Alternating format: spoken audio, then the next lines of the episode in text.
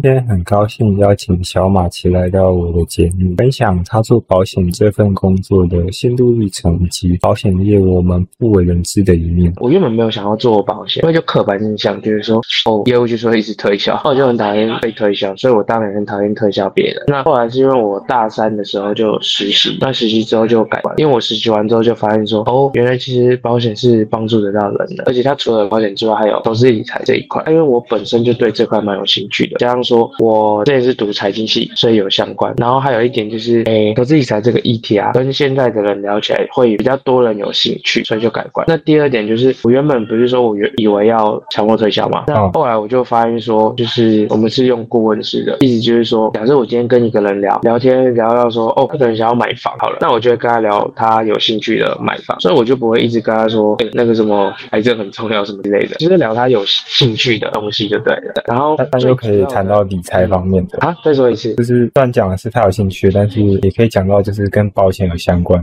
哦，对啊，应该说就是再延伸出去。对啊，那其实最主要的还是第三个，第三个就是我们家家境没有到特别好。那我爸跟我妈年纪也蛮大的，像我爸的话现在大概六十八，然后我妈大概六十出。为什么你爸妈的年纪这么大？就比较晚结婚啦，然后就比较晚生。晚生哇，真的蛮真的蛮晚的。重点是我后面还有一个弟弟，然后我弟跟我还差七岁，所以就后面又再生一个。对啊，然后我弟又跟我差七岁，他现在刚升大一而已，所以就他们会比较算是辛苦一点，因为他们年纪比较大嘛，所以他们还是要工作。尤其是我爸，他是做的工作是油漆，就是那种苦力活嘛，所以就比较累。那有一次以前啊，就发生一件发生一个故事，就是他下班回来的时候，就坐在阳台的椅子。那我就想说，奇怪，他怎么坐在上面那么久？他怎么不进来？就是赶快进来客厅吃饭啊之类的。然后我就问他说：“你怎么不赶快进来？”结果他跟我说，他今天一整天上班，然后就身体就很累、很酸痛，所以就不太能动，坐在那边休息一下。那他后来又补一句，他就讲说，他现在是身体还可以做，所以就继续做。可是如果哪一天他没办法继续做的话，那他也不知道家里要怎么。这个事情就是非常有呃印象，然后就一直放在心里。所以我就希望可以赶快工作，帮助到家里，然后我也可以过我想要过的生活。那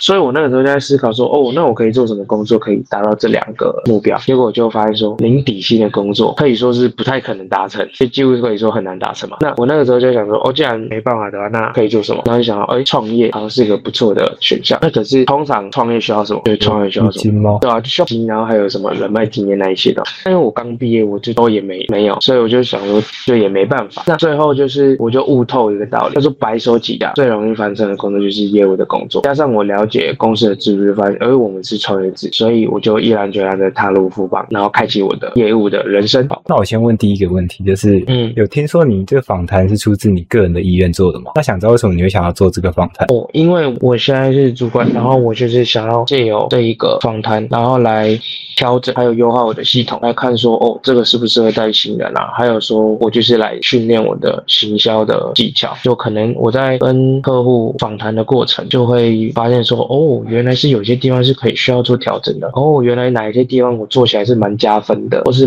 对方是觉得，哦，这个是他有收获的，所以我最下面才会问说，整个过程今天有什么收获？还有说觉得我做的比较好的地方。这个是其他可能学长教你的吗？还是你自己想到的？之前去上课有学的，但是这一张问卷的话，是我后来有把它改成我自己的版本。哦，了解。这也算是你们，但是公司内部的课程这样训练就对。不太算是公司内部哎，但是其实是公司的人在上的课。因为前阵子也不是前阵子啊，一一两年前那个时候不是疫情比较严重嘛，然后就有封城。那因为封城嘛，所以大家都在家里，所以那个时候 FB 就有很多社团，那就有一些经理就在 FB 社团会开课，那种什么直播或是视讯的课。然后那个时候我就去上，就刚好上到这个课。但是我们自己的话，公司内部也会有训练课程啊，因为就富邦是比较重教育训练这一块的。然后我们单位也有自己的训练课程啊。姐，那这样子的话，课程都是免费这样子？单位上都是免费，因为我们是要培训新人啊，所以说就是都是免。那公司的大部分也都免费，就算真的要钱的，可能也才几百或是一千而已，但通常都免费啊。哦，了解。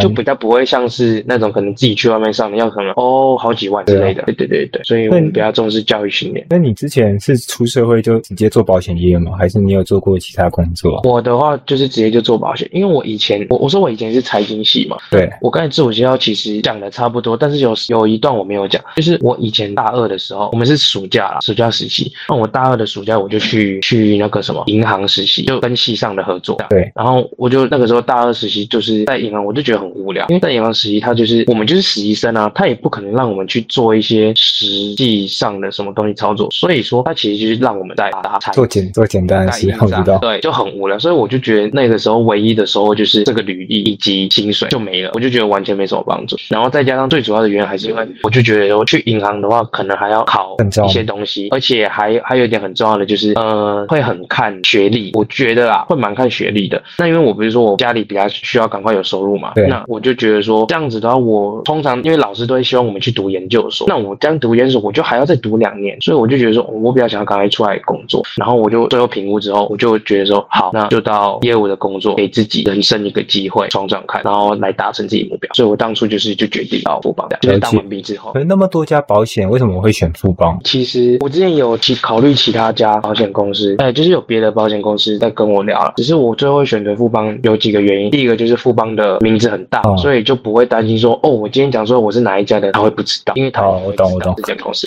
再就是保险公司有分两种，一种是普通的保险公司，那一种就是我刚才说的金控公司。那金控的概念叫做不是只有做保险，而是就是其他的金融机构也会合在里整合式的行销就对了。所以说银行、产险，然后跟人寿，还有像刚才我我讲到的什么证券，还有什么台哥大那一些，全部都是包含在金控里面。所以我刚才的服务项目才会有这么多。但如果今天只是普通的保险公司的话，它可能就只有呃保险跟车险就没了。那你会觉得说只做保险就是太太无无聊吗？就是它的项目没有那么多。你的意思是说，假设是只做保险公司？对啊，只做保险公司的话，那不是比较单纯？一般人不是不会想要让自己变得太复杂的业务吗？会想要单纯一点。不会啊，因为今天的话，整合式行销的好处就是说，我刚才是不是有跟你提到说旅平卡跟跟可能这个叫什么呃信用卡之类的？所以我就是假设我今天直接跟对方说，哎，你癌症很重要什么的，你买一下医疗险，那就太硬了。但是如果用比较软性的嘞，就像我刚才说，哎，我们刚好最近有那个旅游的，你有没有兴趣啊？然后他就说，哎，我刚好要出国，你帮我办一下。那这是说软性的，让他成为我的客户。我在借由这段过程，可能就跟他聊到说，哦，他理财想要存钱来干嘛，或是他对他对保障比较有兴趣，所以就可以切入到保单。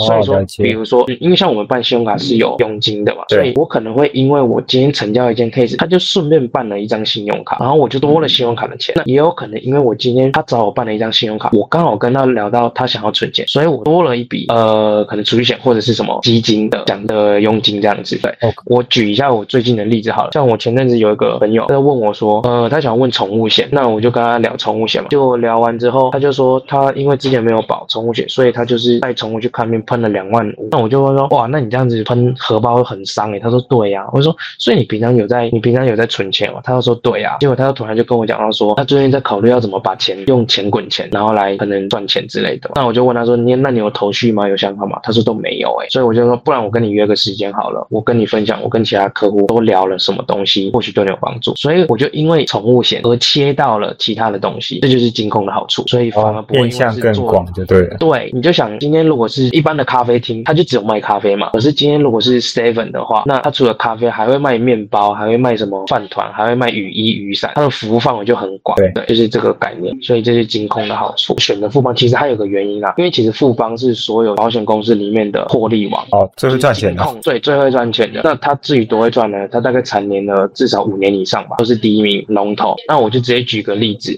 像前阵子防疫险不是赔很多嘛，就一直狂赔。那假设啊，今天有一间公司它赚了一年赚了四十亿，你觉得算是营运算怎么样？算还不错，还是说很差，还是说不确定？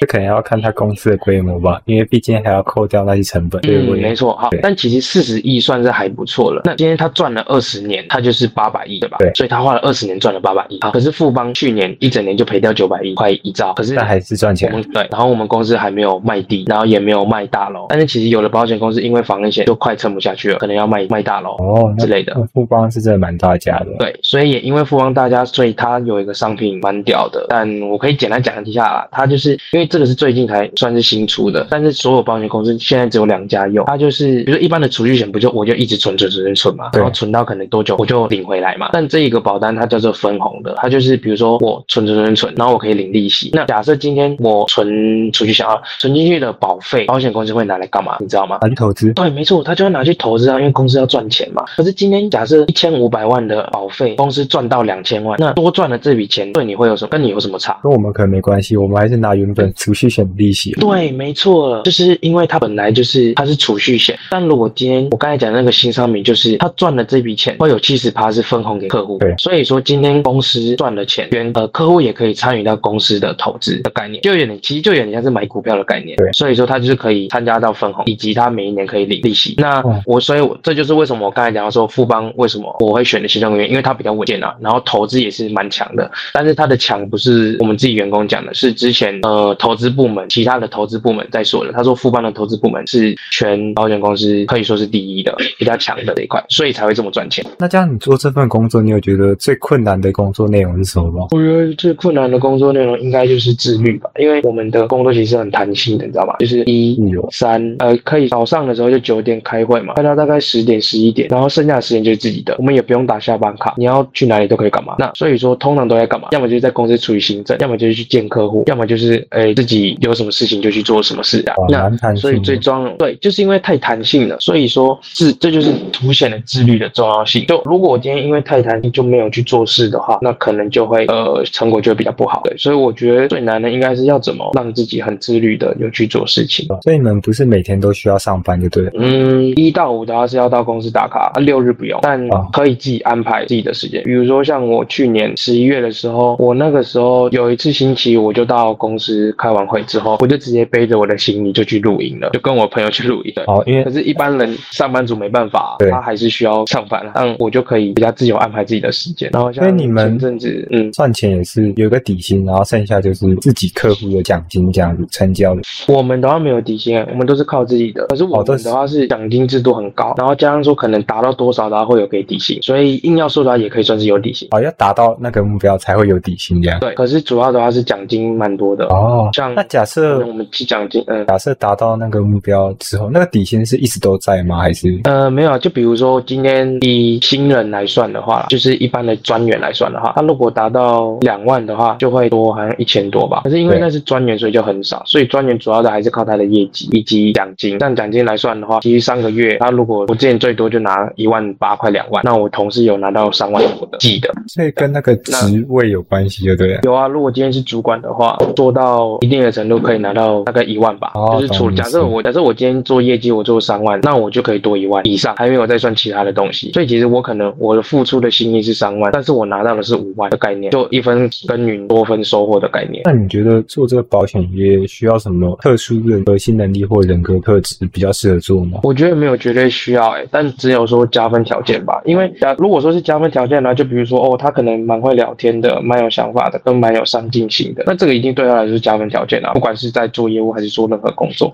对，其实这都不是重点，重点是他愿不愿意去做。假设他很有想法，他很有创意，很有上进心。靠呗，今天我是带他的人，我教他做什么事，他都不做，那他没有做，然后他就没有业绩，那没有成果啊。那他就算他的那一些再好，其实都没有用。所以我觉得有没有做比较重要。哦，还有他动才是学习。哦，学习力，行动跟愿不愿意学习。因为有一些人他可能就不愿意，他觉得自己做不到，他可能就不愿意去学。那如果这个人很愿意去学，他又有去做的话，那他就一定会成功。那至于成功的快慢，就是取决于你刚才我们讲到说的哦，他的人格特质之类的，或者是他可能一些比较细的东西。那这样你们如果升迁的话，也是按照你们的业绩来去看那个速度吗？呃，我觉得，可是我觉得啊，就是我们升迁的话，业绩只是其中一部分而已。但是它主要有三块，一个就是像我刚才不是说那个嘛，打卡到公司打卡，还有七十趴，不用一百趴，七十趴就可以了。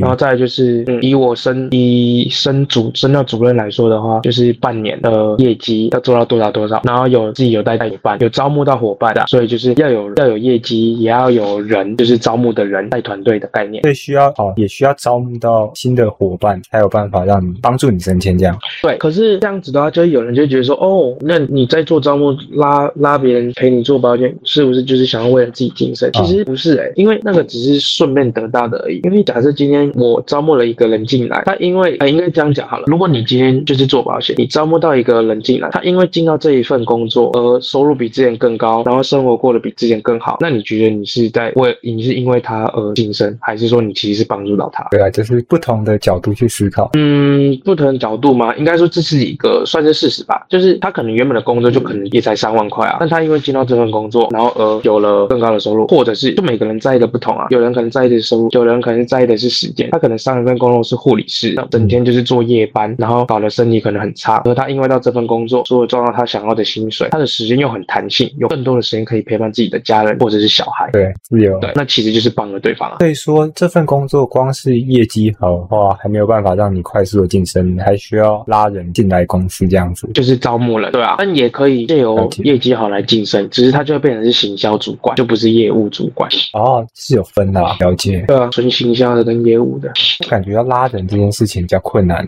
困难吗？我觉得它是有一定的技巧，就像是也不是技巧啊，它是一个技术吧。就比如说行销是一个技术，像我今天跟你做这个采访，我跟你聊了观念嘛，我跟你聊了退休的观念，我跟你聊了存钱的观念，我跟你聊了保险的观念，所以我这就是一我现在做的事情跟一般业务不太一样的地方。一般业务可能跟你说，哎，这个意外险你要不要保？哎，这个储蓄险你要不要保一下？所以他卖给你的是什么？他卖给你的是商品。那可是我们我在我这边学的是，在卖商品之前，更重要叫做卖观念。你要把观念卖给对方，对方接受这个观念，那其实商品就只是一个解决方法而已。对啊，要稍微包装一下。呃，也不能说是包装啊，应该是卖观念。因为你你想你想啊，就是因为对方一定是要觉得那个东西是重要，他觉得他是在意的，他才会有兴趣，对吧？对啊，先解到他的痛点。所以他既然是对他今天如果自己都觉得是在意的话，那其实他就不会觉得是被推销，因为是他有兴趣想要了解。那为什么很多人会觉得是推销？就是因为他对对方觉得他觉得不需要，然后对方又一直跟他讲，就会觉得很烦嘛。好，那其实招募是一样的观念，就是我们卖给对方的只是从商品变成工作。那所以说前面我们都是在跟对方聊观念啊。比如说依照我自己为例的话，可能我今天跟我朋友聊天聊到说，哦，他就是觉得他现在这份工作很不满意。那我就会跟他聊，那他可能不满意的是什么？是薪水，还是说是这个产业没有发展性，还是说是因为他现在的工作时间太长，导致他身体坏掉，或者是他没办法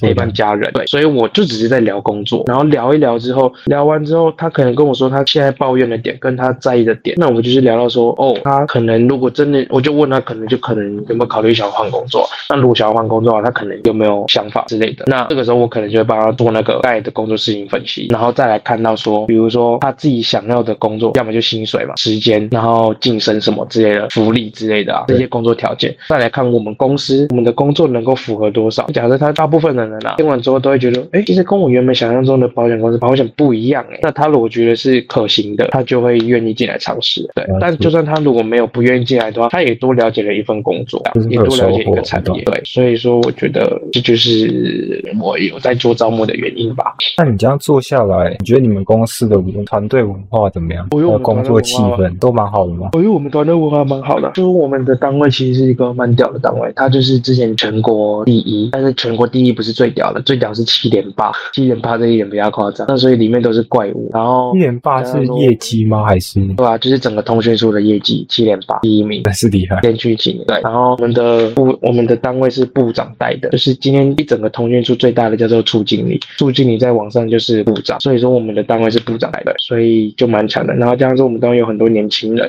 就是也有资深的前辈，也有可能中年呃青壮年，跟年纪跟我差不多二十出头的，甚至还有二十岁左右二十一的更年轻的都有，所以气氛就还不错。然后再就是我觉得啊，互助的这个文化，我觉得还蛮看重。今天我们的单位其实是有三个通讯书组合，哎，四个通讯书组合而成的，但是他不会因为你是不是我们单位的，就说哦，可能就排外。但他们的话就是今天既然都是这样，我们就全部都是一家人，所以说就是会互相帮忙。比如说，我就常常跑去问其他单位的，就是是我们办公室，但是其他单位的学长姐，然后问他们问题，他们都会一直教我。然后我们甚至还有一个文化叫做拜师文化，就是会跟觉得比较不错的学长姐拜他为师。那我就是有拜拜了几个为师，所以我就今天有遇到问题，我就会去问他们，我就叫他们师傅这样。哦，这个文化还蛮有趣的。对，就是那感觉你们的那个整个公司的团队氛围都还不错，就是互相帮忙。对啊，像我刚才说的人格适应分析，其实就有不同的人格嘛。那我自己的人格就一定有优点跟缺点啊。那我就去拜了一个他的人格特质刚好跟我是相反一个师傅，所以他就是属于我像我我的个我的特质就是属于是那种活泼跟很靠感觉做事，然后很有创意跟比较讨喜的，就跟别人聊天是很很愉快的。那我那个师傅他的属于就是很会分析，逻辑很清晰，很会给一些做法。刚好这就是我缺乏的，所以我去他请教问题，刚好就可以弥补我这一块。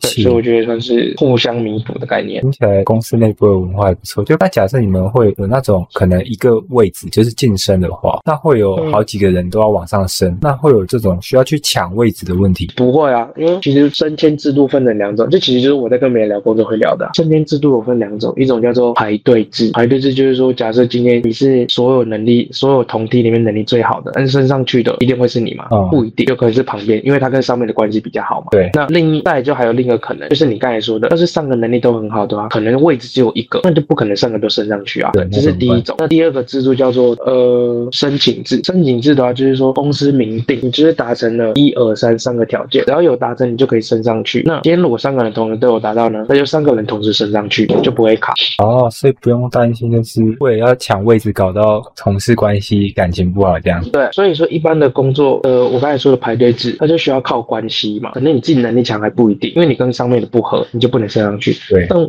们工作的话，就是属于是那个叫什么申请制，就是完全是靠个人的能力决定升迁。像我有认识一个，他才八十九年次，哎，然后他现在已经是经理了，他底下带二十几个，然后年薪应该一两百吧，哎，应该两百，超车的。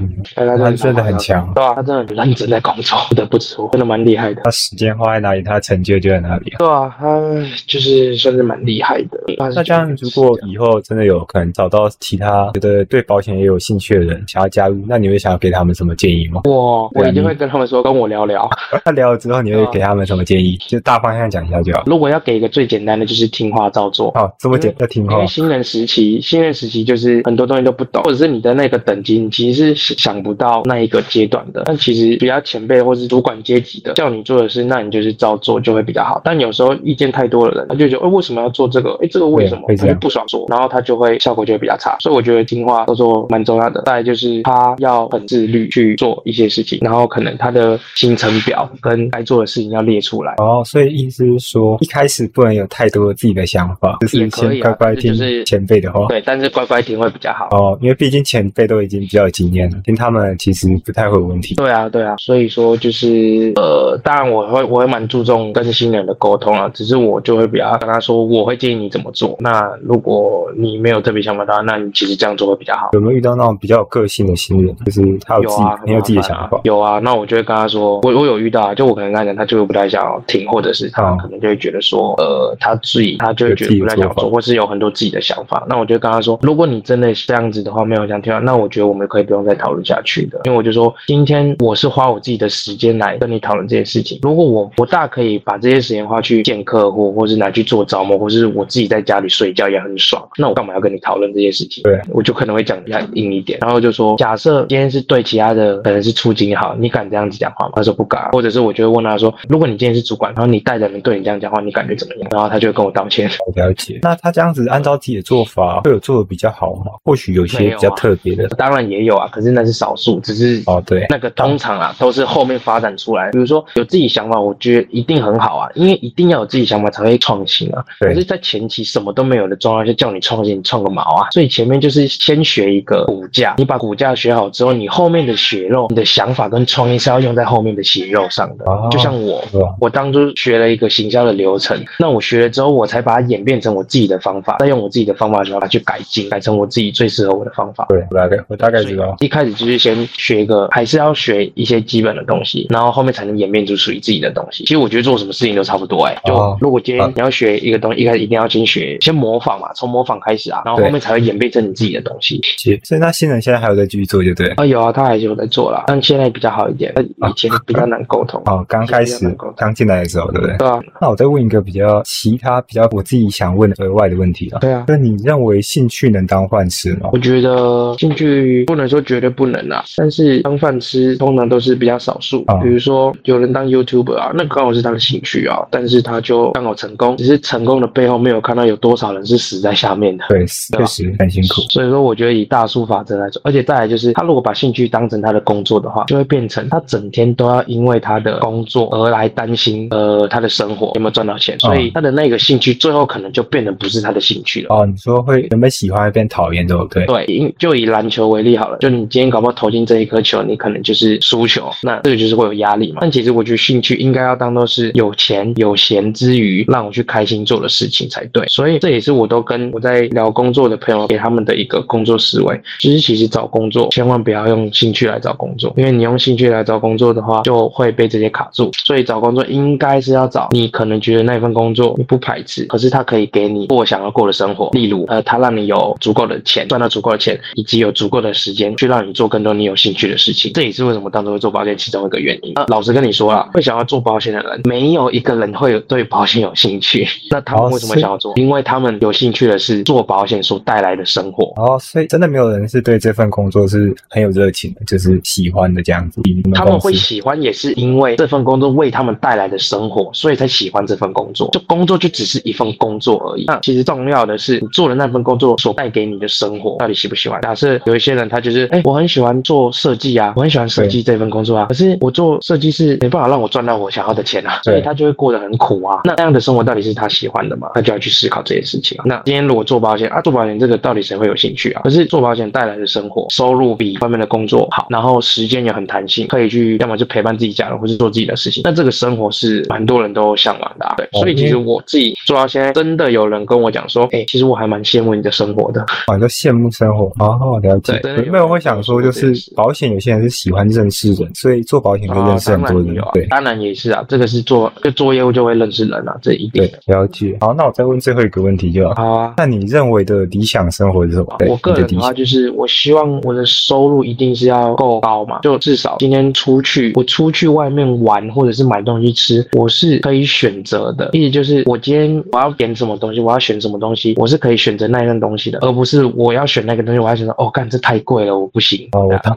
我懂。所以就是生活品质的提升，以及遇到遇到很多事情，然后我可以去呃，反正就是钱虽然不是万能，但是其实出社会之后，有九十趴的东西都可以用钱来解决。对，真的。所以钱是一个，然后让我生活九十九趴，对，然后对啊，九十九趴可以让我生活上的品质提升。比如说，我就很很旅游啊，或者是生活物质物质，比如说东西品质的提升。像我以前可能只能买很普通的东西，现在我可以买好一点东西，类似这样的观念。哦，懂。就是在生活上的选择权，对不对？对，以及上以及就是可能呃，我喜欢的就是那种全人生活啦。比如说，就是我除了工作上很不错，然后我自己在其他地方也可以做得很好。比如说我在工作之余，我可以去可能旅游、露营、跳舞，跟做一些很想要做的事情，然后什么事情都可以，就人家就会觉得哦，你怎么什么都做得很好这样子。然后再就是会让我爸妈可能早一点休息吧。对啊，他们是在年纪有点小大了。对啊，所以这个应该就会是我的理想生活，就生活品质的提升啊。然后也希望自己家人也可以过上更好的生活。嗯，所以结论的话就是家人，我的家人，我爸妈，让他们轻松一点，然后生活品质提升，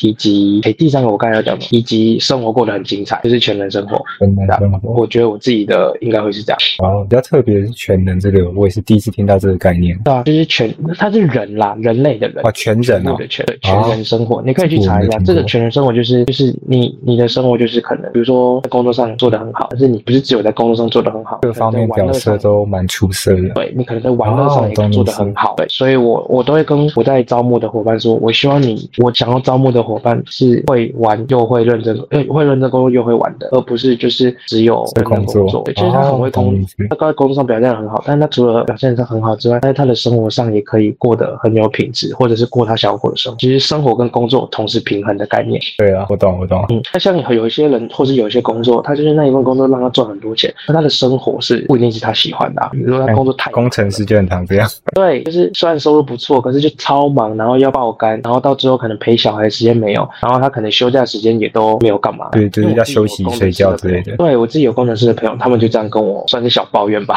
对啊，很常会听到工程师 有这样的问题在，嗯，疯狂加班之类的。好，大概知道。那今天差不多访谈就到这边了。谢谢你跟我分享那么多。不会不会不会，那的一些问题是你自己想出来的吗？还是说就是你说刚刚问你那些吗？对啊，一开始问的问题主要比较 focus 在就是工作，你的工作这件事。因为除了我本身，其实也对保险业有一些好奇。因为刻板印象其实都会对保险这份工作比较有一点抗拒吗？还是什么？对对啊，会有点排斥。以前呢，对。然后看到身边之前也会有一些就是可能朋友做保险业，然后再去嗯，一一定会需要推介绍他们一些保险。那我就想说，假设我之后我身边也有朋友做保险，然后他也来介绍我，就是可能一些保险类的商品。我在想，我应该也会有点排斥，或是想想说，那就趁这个机会来了解一下这个行业。哦，对，OK，了解，蛮酷的。OK，那就先这样子喽。好，那我们先这样哦。好，拜拜。拜拜。我来总结一下今天的重点。小马奇会选择保险这份工作，主要是为了实现个人还有家庭的目标，而且这是一份他认为可以从零开始并且取得成功的职业。再来就是为什么他会从众多保险公司中选择富邦这家公司，主要是因为这间公司的稳健性、还有知名度以及多元化的金控业务，让他能够提供多种保险及金融商品。再就是他有强调这份工作的优点，但同时也是缺点，那就是自由。他强调在这份保险工作中需要强大的自律，还有时间分配的重要性。至于小马奇的业务策略，则是强调卖观念的重要性。业务和招募的关键都是卖观念，而不仅仅是卖产品。要让对方觉得这份工作或者是保险对他们是有意义还有价值的。还有这这份工作的薪资结构是，虽然说业务人员有底薪，但主要的收入还是要靠业绩奖金。那他们的升迁管道是业务人员的升迁，通常是来自于个人的业绩，然后还有他们的招募能力。升迁可以包括不同的职位，例如说你是行销主管或者是业务主管。再来是小马奇他给新人的建议，那就是听话照做。因为新人时期可能会有许多事情你不太理解，或者是不太明白为什么要这么做。但在这个阶段，最好的方法就是听取前辈还有主管的建议，因为他们有更多的经验，知道哪些事情在这个阶段是最重要的。他同时也建议新人在工作中要保持自律，然后自己定制每天的行程表，确保每天要完成的事情，这样才有办法提升他们工作的效率。再来就是与前辈和主管的互动也是很重要的，学习他们的经验还有知识，并且适时的向他们寻求建议还有帮助。小马奇认为工作不一定要与兴趣完全一致啊，但重要的是这份工作能提供你足够的经济自由还有时间，让你去追求你自己的兴趣还有爱好。最后，小马奇的理想生活是拥有足够高的收入，让自己可以自由选择旅行、品尝美食或者是购物等，而不必过多要考虑花费的事情。钱虽然不是万能的，但是在社会中还是可以帮我们解决许多问题。因此，拥有足够的财富能够提升我们生活的品质。还有，最后他有提到一个全人生活，他说这是一种追求全面性发展的生活，不仅在工作上表现的出色，而且还可以在各个方面都有卓越的表现。这也是我第一次听到这种概念的，我自己听完也是蛮喜欢这种概念的。今天的节目就到这边，希望你能从今天的节目中有所收获。那我们就下次再见喽。